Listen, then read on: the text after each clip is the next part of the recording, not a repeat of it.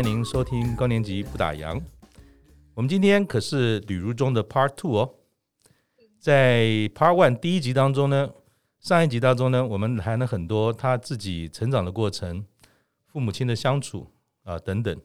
那我们这一集呢，就从他的中年工作观开始哈。如中，嗯，你在三字头的时候啊，把你职场上很多这种求职的状态顺遂不顺遂啊。把它写了下来，成了书。嗯、那我们也想跟你聊聊，一路走来到了今天了、啊，事过境迁，你也走过了年轻的路，到了中年。像你这样这种非典型的工作者来讲啊，职场发展这件事，随着年纪变大，是越来越得心应手呢，还是有更多的挑战？你怎么看？呃，我。从工作当中也慢慢的了解自己是谁。呃，事实上，从呃上一集谈到的小小的徒步环岛，跟呃家里的事情，跟现在的年纪，我觉得都是在一步一步的了解自己的过程。嗯，那三十几岁的时候写了，在职场当中碰撞了五十则的故事。当然远比这个太多太多的碰撞，嗯，可是现在当呃，我我我最高兴的事情就是，即使到现在我碰撞这么多次，也是一个不好下标的艺人，嗯，但我终究很喜欢我的工作，嗯，即使到此刻，我还是没有所谓的周一症候群，我还是没有所谓的年假症候群，我非常的高兴有工作，嗯，而且我非常的开心。主持的成就感，主持完拿到钱可以养活自己这件事情，我一直还乐在其中。嗯哼，这件事情一直没有变、嗯、啊，这是我想我给我自己的肯定，以及我常常告诉年轻人不要有周一症候群，因为你要找到一个你最喜欢的工作，你就不会有周一症候群、嗯、啊。这是我第一个回答您的、嗯、呃想法。嗯哼，那第二个，呃，我从工作跟呃碰撞当中，我了解了我终究是一个很认真的人。嗯。我的认真是我的优点，也是我的缺点。怎么说呢？认真还会是缺点吗？哦、呃，现在的人生，你去谈演讲，最基本的市场面不需要谈认真这件事情。哦，是哦。认真是个是个过气的事。它就好像现在年轻人听不懂什么叫孝顺、二十四孝这件事情一样，它是个过气的事情。嗯，现在你可以谈才华，你可以谈乐活，你可以谈斜杠。之类的，但你没有人在谈认真这件事情当主题，它太老气了。那这件事情却是我这个人的重要的一个性格，所以我不能讨厌我自己最优势也是最劣势的东西，它就是我了。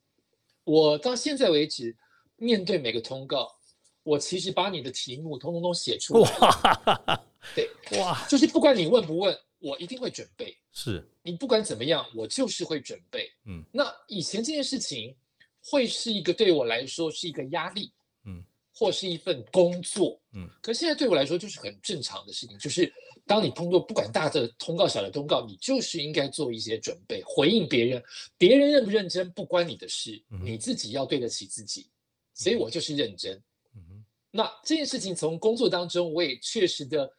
呃，从中享受到很多很多的 feedback，嗯，就是你的认真，就算是过气，会有赏识你的贵人，嗯哼，他们就是会看到你这一点，发现你怎么这么认真，你比我们还重视这个工作，嗯，你就会接到下一场，嗯哼，艺人很特别，艺人比较不管老客户，这是我很直直白的说，嗯，艺人们要去挖掘新的客户，嗯，要被。很多人喜欢他，不会去在乎第二场。嗯，我到现在还是在乎第二、第三、第四场的人。嗯哼，我比较接近，我比较接近细水长流那样子的人会喜欢我。嗯哼，所以我要喜欢我这一点。嗯哼，就是我认真的把你们的企业了解之后，我常常在主持当中会被人误认为是企业里面的一份子，他不知道我是艺人，这是我该检讨的地方。我没有知名度，但他却认为。你怎么跟里面的人一模一样？嗯哼，你就是里面的人。嗯、他们以为我是公关发言人。嗯哼，他们以为我是特助。嗯哼，因为我有做功课。嗯哼，那这个就是我在呃职场当中或者工作当中一直要肯定自己，也要一直自让自己不要随波逐流的一个特性。那我也知道说，嗯，艺人也好，或者是口语的传播者也好，或是一个公众人物也好。假设我们回到一个职场，假设这是个职场啊，大家都会定一个标。虽然你常常说，呃，这几集聊到你这个人很难定标，我没有标，下不了标。那我们说艺人，要么就是拿奥斯卡奖，举例了，假设全球的艺人，嗯、哇，不得了，是是是，台湾可能是金钟奖，诸如此类的。对对对对对。你在年轻的时候会追逐过奖吗？那如果嗯追逐这件事情在现在也是另外一个心境了，嗯，那你的不设不设防这件事情，对于你作为一个这样的一个工作者啊，那你自己在这个过程当中又提到说认真这件事情，有的时候这个价值慢慢的不一定是现在潮流当中所认可或认同的，那你又要怎么样在你下面走一个属于你呃旅途中的路呢？认真的路，但是好像并不是一个广泛的路，你怎么看？呃，先回答讲这件事情。我从小就是被挑去演讲的人，嗯，但我并不是很厉害的人啊。比如说，我小时候的稿子是我爸写的，或者是我都是死背背的，每一次背都不一样，所以我大部分的成绩都维持在第三跟第四名，嗯，哦，很少拿过第一名。我的国小、国中就是这样子一个，呃。会演讲，但是不是一个会被挑出去打当年的省赛的人。嗯。我到高中有一个最大的改变是钱，因为我太穷，我们家人都很穷。嗯。我们没有什么零用钱，没有零用钱这件事情是在我们家是常态。嗯。所以我投了第一部小说，它原因我不懂什么小说，我连课外书都看很少，但是因为我看到它的价钱叫五千块，嗯，第一名可以拿五千块。嗯。所以我就去写了一个自以为的小说，在我的学校就拿了奖。那这件事情给我很大的的冲击吧，就是讲这件事情可以得到钱，讲这件事情可以让你被更多人看到，你有更多的机会。呃，因为我得了这个奖，我在当年的高中是不出色的人，我开始可以编校刊了。你根本不认识我，你怎么知道我可以编校刊？嗯，我因为这个奖，我可以当班长。嗯哼，就是这有点回复到呃，有点到我后面要讲的东西，就是你如果问我现在在不在乎奖，我很想得个金钟奖。我在第五十届的时候对提名最佳主持人，但我没有得到。是，但是我很想得奖的原因，真的是因为它让我有更多的机会。嗯哼，呃。我觉得我终究看得出来，每一届的金讲外国人比较安全。每一届的奥斯卡金像奖，那个人得奖，并不代表他最后演戏，嗯，他可能是天时地利人和，绝对是天时地利人和，嗯哼，但他之后会有很多人找他演戏，嗯哼，这是我要的，嗯哼，我缺机会，嗯哼，我很希望很多的机会来，嗯哼，所以我希望得奖，嗯哼，啊。但现在也尴尬，就是我自己都认为我自己不好下标，嗯，呃，我不敢说，我我刚在前一集我曾经说过，我很担心贵节目或是其他找我上节目，如果我今天出了一本书，叫做《徒步环岛》，呃，旅游中五十天啊，我至少可以去宣传这本书。嗯，但你今天找我忽然谈人到中年，我觉得你不好下标，因为我知名度没有这么大，可是我。告诉我自己的一点就是，因为我在徒步环岛当中体悟到很多啊，就是你这么，我当然就 要一直诚实，我很不想诚实的。我在 FB 其实的点数率是非常低的，我的粉丝没有很多，嗯，但我的徒步环岛第一天的照片，居然在我这个小小的平台就破千，从此就破千，嗯。嗯我知道了一件事情，就是每一个人都有他一点点的影响力。对，他的影响力，我的影响力当然没有华人世界的周杰伦，又提到周杰伦来的这么广。他可能轻轻讲一句话，所有的坏学生都变得好学生了。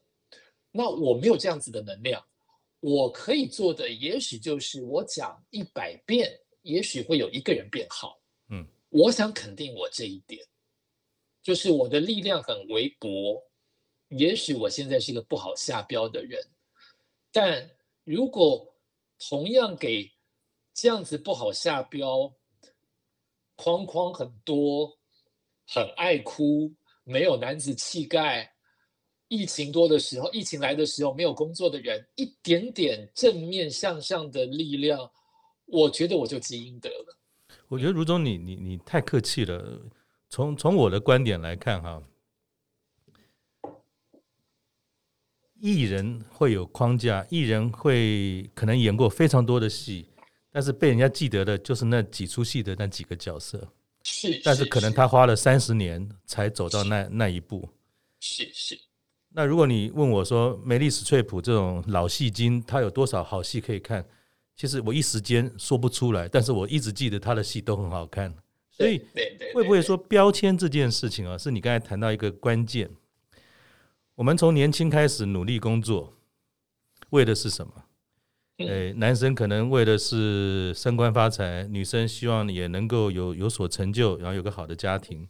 其实我们每个人都在一个过程当中，希望被别人贴上一些标签，而那个标签是容易被辨识的，而这个辨识很容易让你进出某一些门。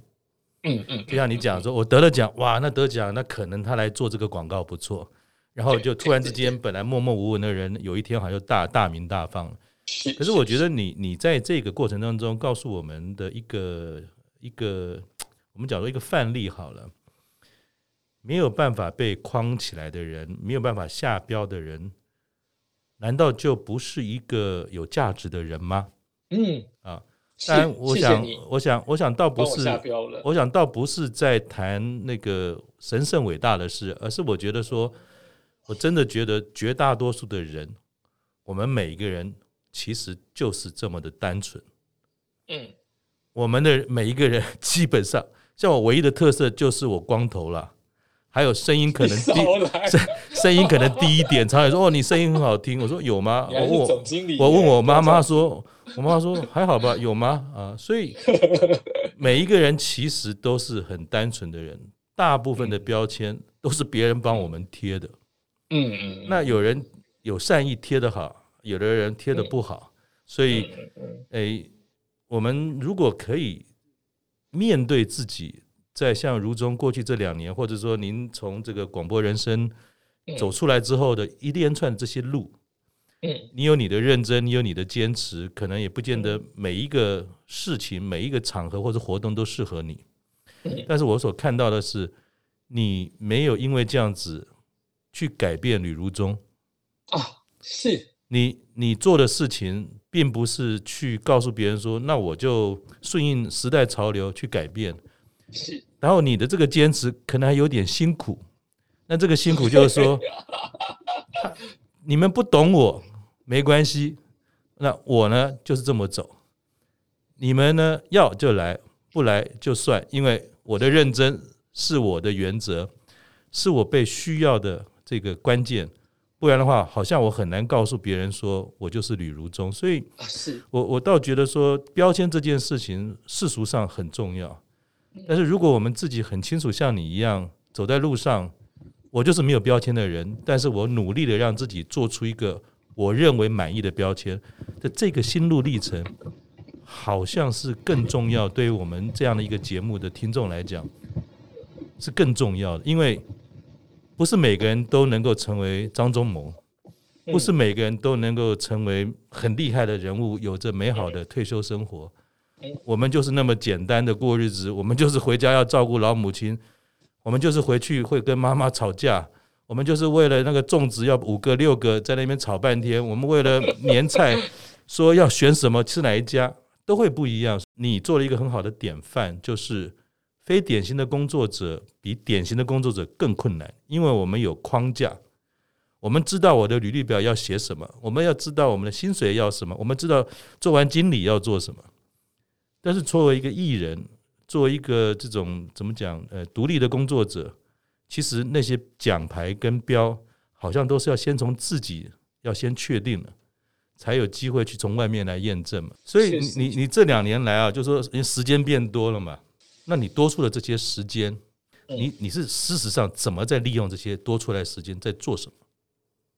呃，我最常被人家问的问题就是，比如说你在家里在干什么？因为我是个宅男，啊，我发现大家没有办法在家里很久，可是因为我就是这样的人，可能也包括一些环境，从以前三个人父母我就在那个房子里，到现在我自由工作者，又碰到疫情，你好像待在家里不是件这么这么困难的事。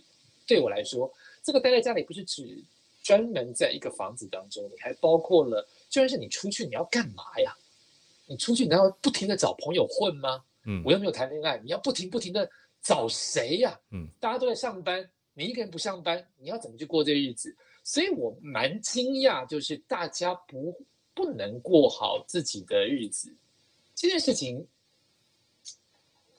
对我没有不太是个问题。嗯，好，那我就开始想，我到底怎么过一天？是啊，呃。我想，我先第一个要跟大家说的就是，不要认为待在家里无聊这件事情很无聊。对对对对，所以你要让他不无聊，你就先不要把自己当成是很无聊的事。我知道这件事情也是空话，可是我就是不会觉得待在家里为什么就是无聊呢？其实我自从离开广播之后，我呃当年还有 CD 嘛，嗯，啊现在都是不这样听了。我当年为了消化歌曲，第一首听到第十首是常态，所以我天天都在听歌。但你知道，我现在是不看电视的，嗯，我的时间更多了，嗯，可是我没有觉得无聊啊。为什么一个人待在书房里面一定要看书才叫不无聊？嗯，为什么一个人待在房子里面一定要有聊天你才会不无聊？你到底有多空虚啊？嗯，就是你的人生。不是都常讲吗？你不是很达观，都会说人一个人来一个人去，可是你连待在房子里你都做不到。嗯，啊，因为我没有这个的前提，所以我没有觉得我这么无聊。嗯哼，啊，这已经是第一个了。我就是跟大家不一样，我没有觉得待在一个房子里面无所事事。更忘可能是我待会讲，我可能还很有事事。嗯，就是他到底无聊在哪里？其实我不知道。好，第二个，我觉得人可以很基本的活下去。呃，当然，前提是如果你是负债，你你你生病，你要养家等等等等，当然有它的困难点。但是一般的人，我想，只要你在之前年轻的时候不要太混、太败家，你总有一些积蓄让你度过难关。嗯，你现在能做的事情就是放低你的物欲。所以我自己买菜啊，我自己做菜啊，我的菜超难吃啊。照吃啊，因为我不觉得这有什么不好呢？我不就是为了吃营养吗？嗯，所以买菜做菜这件事情就已经占了我很多的时间了。嗯，我又不是那么厉害的人，我现在是一个人生活，再加上因为我要达到我的体力的劳动，呃，有一个很很特别的事情，我我没有多壮，但是因为我在徒步环岛当中，我发现我擅长的走路给我这么大的痛苦。我这么会走哎、欸，我脚痛到快要锯掉的痛苦。嗯哼，所以我给自己定下的训练计划，就是在家里我就是压伏地挺身。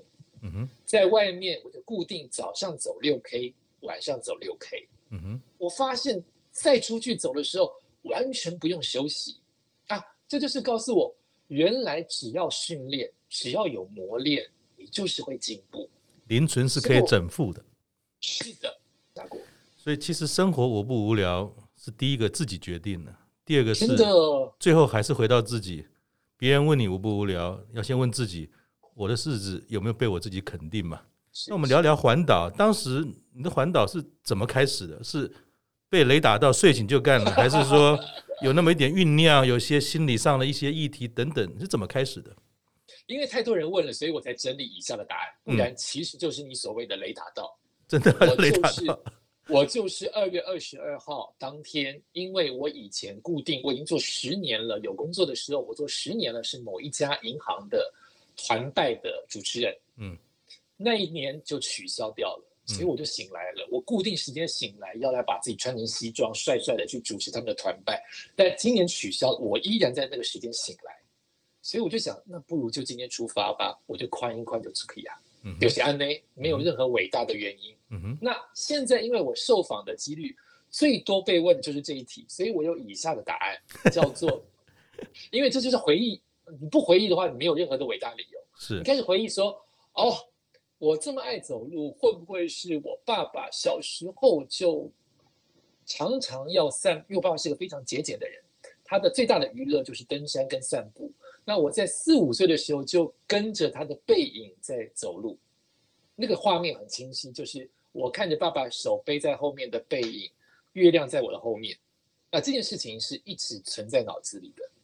第二个原因就是，我刚才说过，我爱走路，呃，节育没有为什么，也没有为了特别要健康或者是减肥，我就是喜欢弯巷子、弯巷弄、钻来钻去，也可能跟家里从小没有娱乐这件事情，没有电玩的年代很苦，没有没有钱的年代，你能做的就是跟邻居。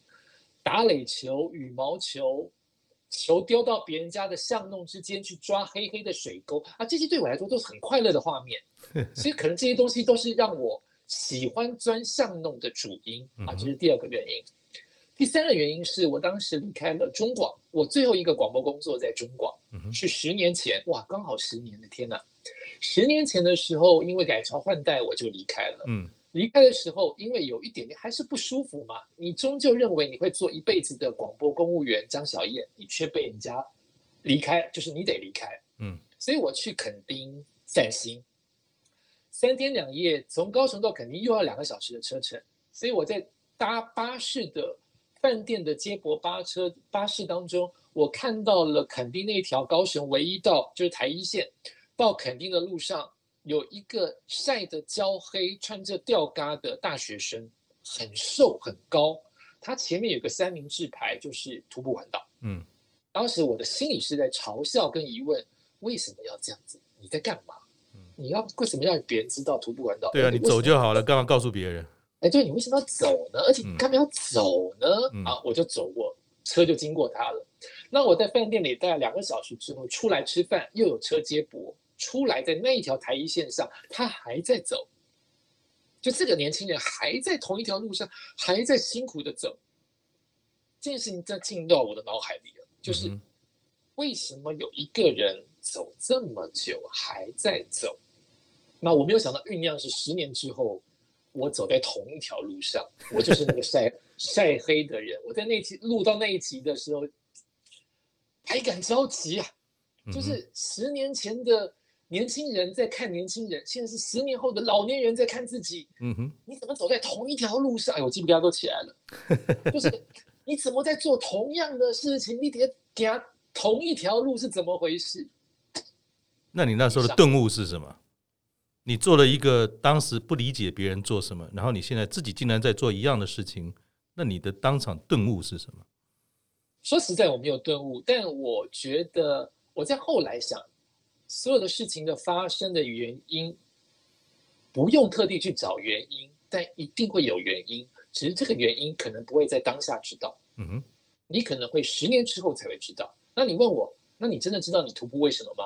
我不知道。嗯哼，可是我在走在那条路上的时候却很有感动。嗯哼，我没有理由，我没有一个直白的理性的理由告诉你，他一二三四点，所以我徒步环岛。但我在当下的感动，我觉得大满分。大加分，就是我居然做一个十年前，如果十年前啊，讲到我会有点难难过。好，好，十年前，如果你那个时候的旅途中，如果我现在有时光隧道，我一定回到十年前的那个当下，去垦丁的那个旅途中的旁边说，不要担心，你就算是没有做广播，你还是可以活得好好的，而且你在十年之后会徒步环岛。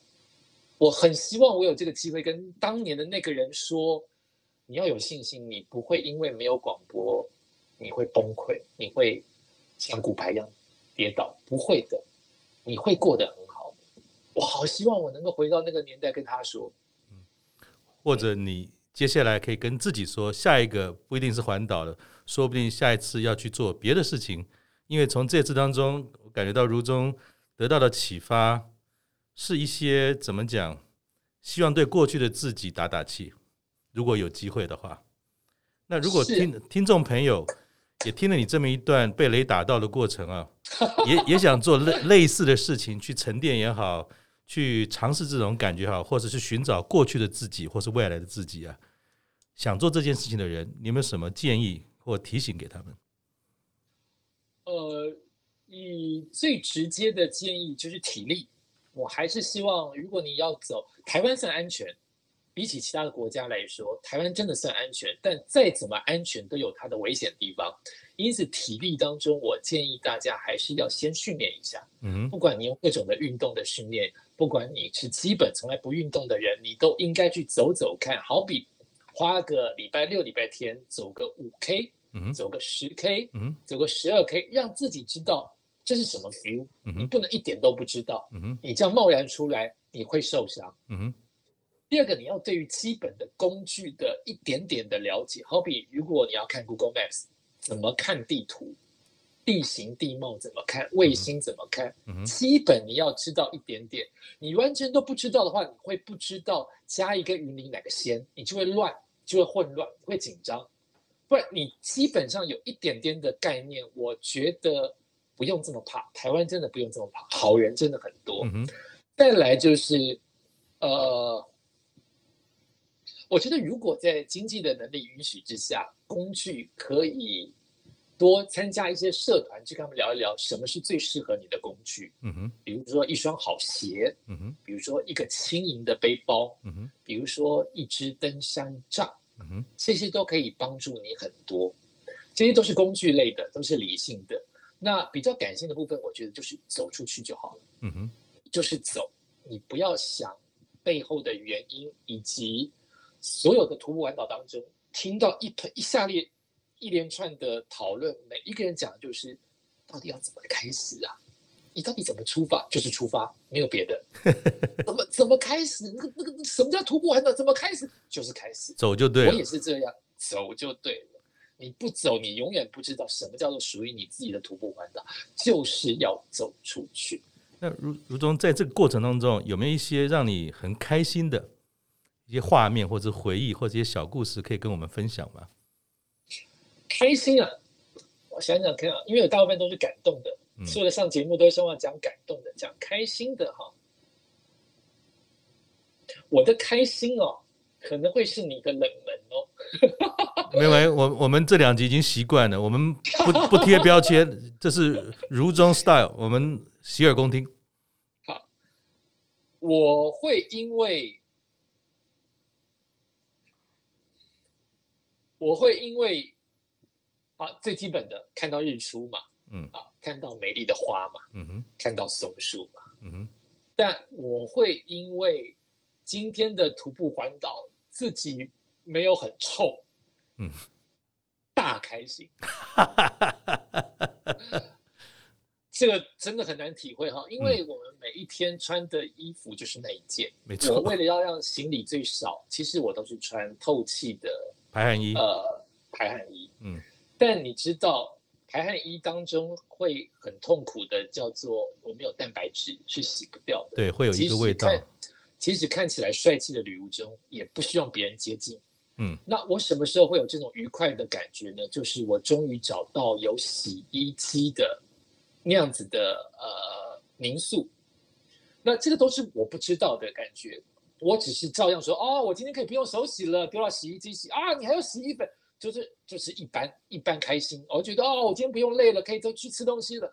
可是我居然不知道，在第二天我在徒步当中，我闻到自己的味道是有花香的，是有洗衣粉，还有那个猪猪的那个味道的，那个是打从心里觉得，每一天你在家里的洗衣机，你说都是这种味道，可你自己一个人。在奇怪的柏油路上都烧着烟，冒着臭烟，以及在很应该都是植物系味道的地方，你却闻到化学的洗衣味，怎么这么宜人呢、超开心！所以这是是不是说，其实如中你经过这个过程，对于存在这件事情有了新的定义了？哇，你好会讲哦！我我的感觉是这样，就是。我们人有的时候习惯了一个一个场合，一个嗯，我要怎么讲？一个场合或者一件事情或者一个行为，那我们都常常会把很多东西当为自然而然。对对对。可是可是有一天我回到回到我妈妈家，我看到妈妈一个人住，但是她也花了很多时间在做自己生活上的料理。前两天他跟我讲说：“哎呀，你这个这个常常这边痛那边痛，我跟你讲做一件事。”我说：“做什么？”他说：“你啊去找块抹布，把你们家地板从头到尾抹一次，大概花一个小时呢，你身体就会好，也不会痛了。”我说：“妈，真的吗？”他说：“我都是这样做啊。” 那我说：“我不要做。”我妈说：“为什么？”我说：“这都是我老婆做的。”所以我突然想到一件事情是，我以为的当然啊，其实很多人都不以为是当然。有有一天你感受到那个差别的时候，你才会知道说，哦，原来这件事情是那么的不一样。所以我才会体会说，干干净净的，明明有那个化学味道的衣服，早上穿了出门是多么的开心。原来我知道说，我真的是不一样，我又重新来过一次了。我觉得那是一种重生的感觉嘛。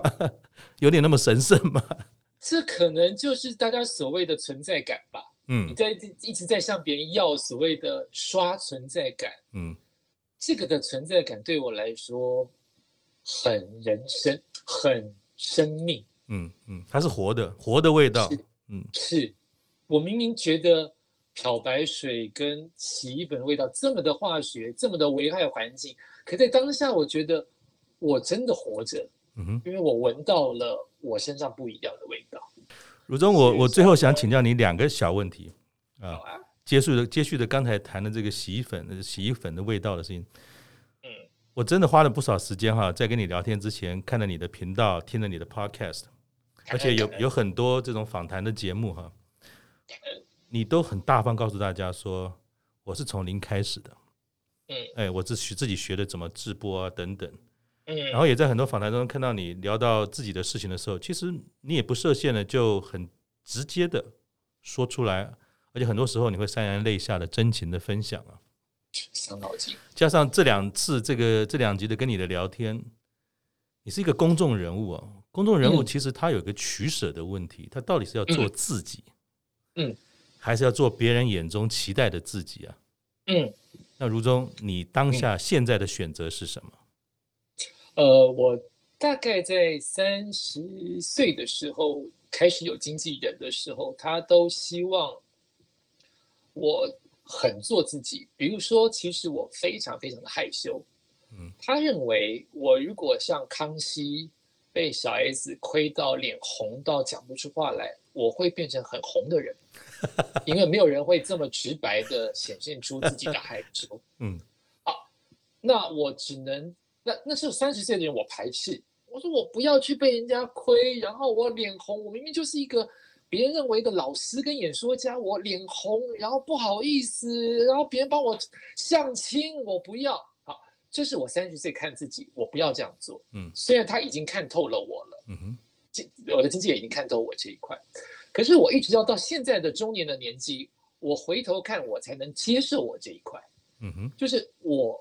不管怎么样，我终究是我。我是什么呢？我就是那一个侃侃而谈却拘谨的人。我是那个主持很幽默但私下不幽默的人。我是那个很认真的人，但别人以为我谈笑风生没有准备，这都是我。所以我的做自己不是演做自己，我就是接受我的好跟坏，但我通常都是接受坏比较多。